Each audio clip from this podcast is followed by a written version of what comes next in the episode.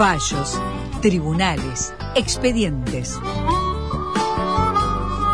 En el 2000 también,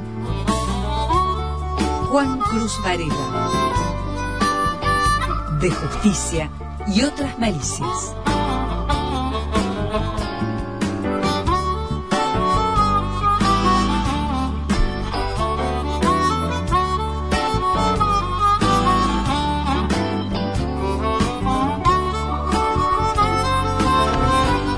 Juan Cruz Varela.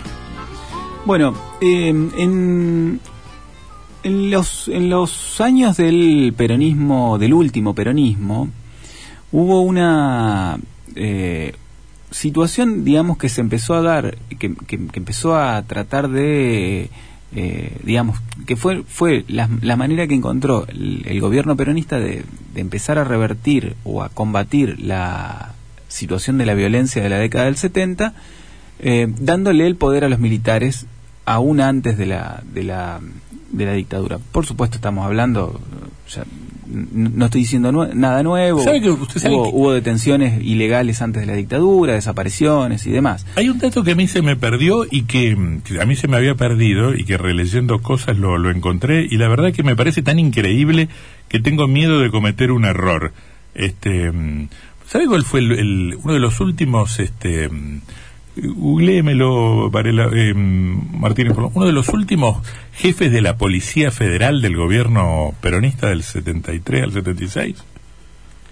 Eh, no sé. no. Albano Arguindegui, luego ministro del Interior de, de Videla. ¿Me lo no, chequea? no- no me, no me acuerdo que haya sido, pero no, no lo sé. Puede, puede que sí. No lo sé.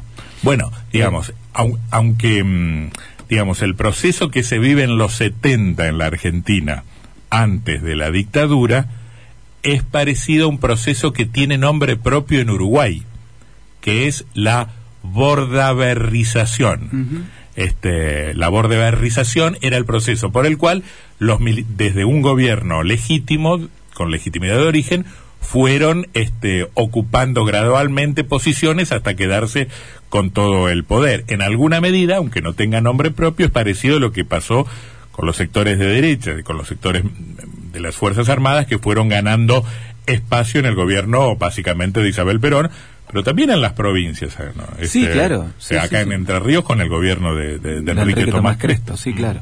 Eh, y uno, un, eh, hay un elemento, un punto que, que es bastante importante en ese proceso que fue la sanción de una serie de leyes que eh, tenían eh, básicamente como objetivo la eh, represión de lo que denominaban actividades subversivas.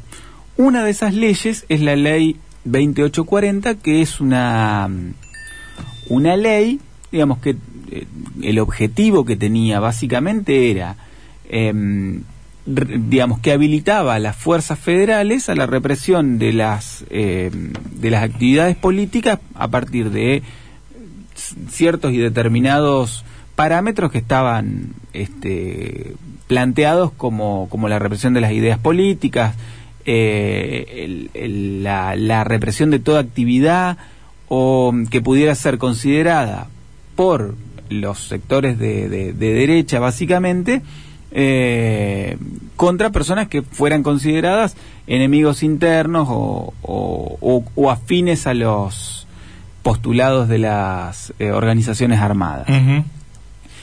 Y la ley eh, 2840 habilitó en todas las provincias una serie de detenciones que, que, se, que se desarrollaron previo al golpe de Estado eh, por lo que consideraban actividades subversivas. Y actividades subversivas eran tanto la, eh, la reunión de, de, de- de- de actividades políticas como la viralización, entre, dicho esto entre comillas, de panfletos o de propaganda eh, eh, que, que tuviera que ver con, con, las, con las organizaciones armadas. ¿La ley es 20.000? 2840, 20.840 es de septiembre del año 74. ¿Y tienen, eh, tiene nombre? Es una- Septiembre del 74. Perón había muerto en julio, el Sí. primero de julio del 74, justamente. Eh, es una ley que se le llama una ley antisubversiva, Ajá. pero digamos, nombre así no, Sí, no, sí. no tiene. Pero eh, en el marco de esa ley se, se desarrollaron, como decía, varias, eh, una serie de detenciones de personas eh, vinculadas o allegadas o militantes políticos o, cercanas a las organizaciones armadas.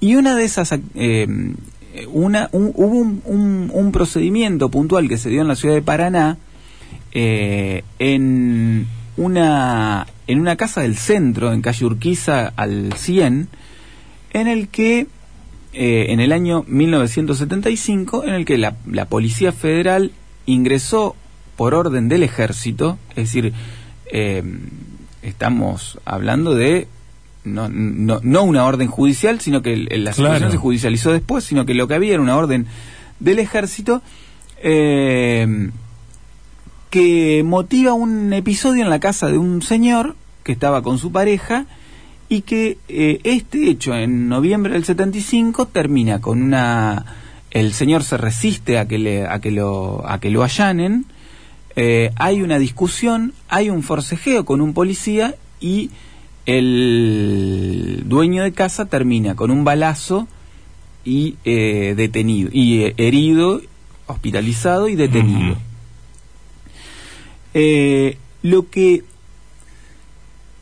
me parece interesante de este caso es, eh, bueno, en ese momento el, el- esta persona fue puesta a disposición del, después sí, del, del juez federal, fue puesta a disposición del Poder Ejecutivo y demás, pero más allá de eso, no hubo, después de la vuelta de la democracia, una investigación respecto de ese episodio. Ese episodio quedó en la nada, Ese episodio supuestamente. quedó en la nada.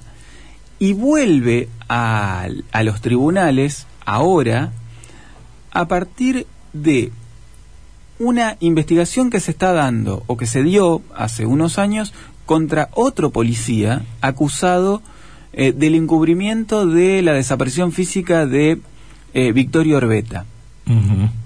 El caso de Herbeta, brevemente, es eh, un estudiante universitario que fue de- secuestrado en, la, en lo que es actualmente la Facultad de Ciencias de la, de la, mm, Ciencias Económicas, eh, trasladado a los cuarteles y desaparecido presuntamente por, por testimonios. eh, es probable que haya muerto en una sesión de tortura en los cuarteles. Pero los militares fraguaron una, un episodio que es como si de, de- fuga de Herbeta. Subieron a varias personas a un auto, eh, eh, hicieron un simulacro de que Herbeta se fugaba y, y demás. Por ese episodio hay un policía federal que fue juzgado eh, y condenado. No, no tengo eh, presente si fue, llegó a ser condenado porque murió hace muy poquito eh, por el encubrimiento de ese episodio. En el legajo de esta persona que se llama Emilio Romero, no es el gitano. Esta persona, el policía condenado por encubrir. sí, por encubrir, se aparece este otro episodio que se da en la casa de eh, del, de esta de, de un señor de apellido de Carlo que está fallecido también. A partir de ese episodio ¿Y Carlos tenía algún tipo de participación política, militancia no. en algún lado? pudo haber tenido alguna este, alguna afinidad o algún acercamiento con los este con, con la militancia, pero no no era un, una persona que tuviera un rol relevante.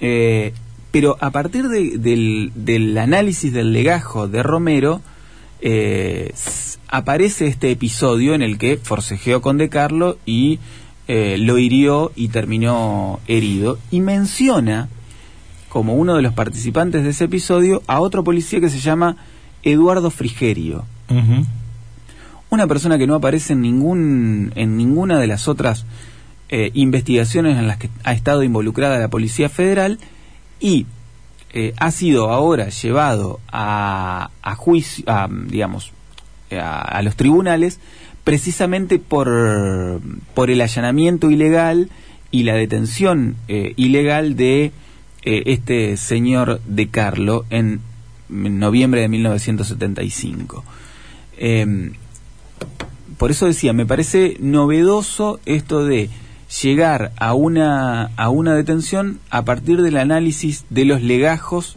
eh, policiales y, y de, y de los propios militares para tratar de reconstruir un poco cómo era el aparato de la, del- de la patota, si se quiere. Perdona que te pregunte esto. En, lo- en, en Entre Ríos está desclasificado todo, la, todo el material este de inteligencia y de represión de la dictadura, ya No. sea de la policía o de las Fuerzas Armadas. Eh, no, porque cuando el Registro Único de la Verdad, que es el organismo que, que trabaja toda la reconstrucción histórica de la década del 70 y, y también trabaja las causas judiciales, fue a buscar a los archivos policiales, le dijeron que no había nada. Re- revisaron varias oficinas, las áreas de investigaciones y demás, y no, no encontraron nada. ¿Qué quiere Eh, decir eso? ¿Que se destruyó todo? Bueno, está, hay una ley de expurgo que permite la eliminación de los archivos a los 30 años de, de, de- de- de- digamos, una vez que pasaron 30 años.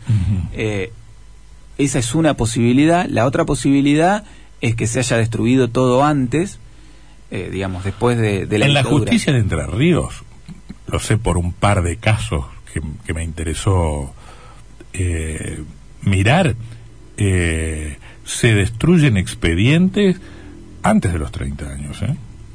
Puede ser. Puede un, ser. un expediente del año 2002, 2003, 2004, cuando lo fui a pedir, este, me dijeron, no, no, eso ya fue destruido. Expedientes importantísimos Sí. que contienen parte de la historia política de esta provincia. Bueno, Destruidos. Bueno, ¿Cuál es el criterio del expurgo?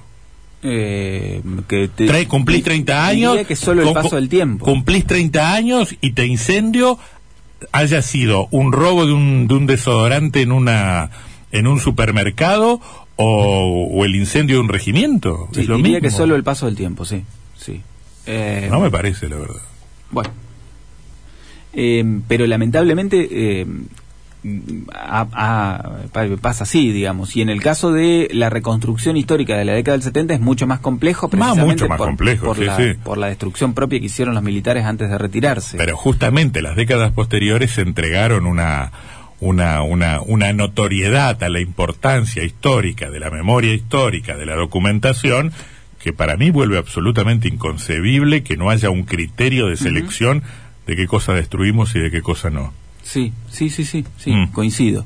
Este, bueno, en, volviendo a lo que usted me decía, no eh, las investigaciones judiciales y policiales, eh, eh, perdón, y de los organismos de derechos humanos todavía no terminan de reconstruir el, el funcionamiento de las estructuras eh, Represivas. represivas en la provincia de Entre Ríos. Se sabe muy poquito.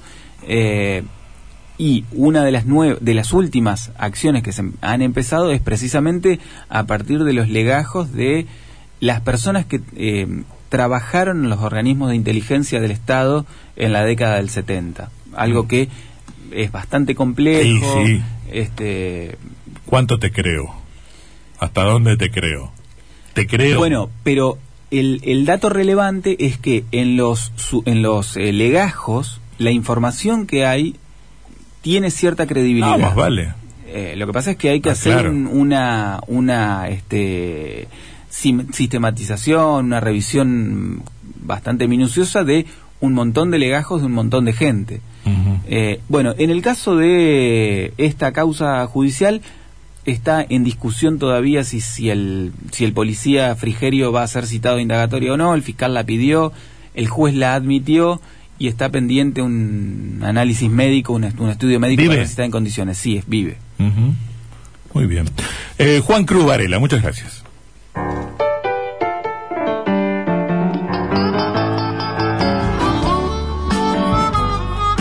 De justicia y otras malicias.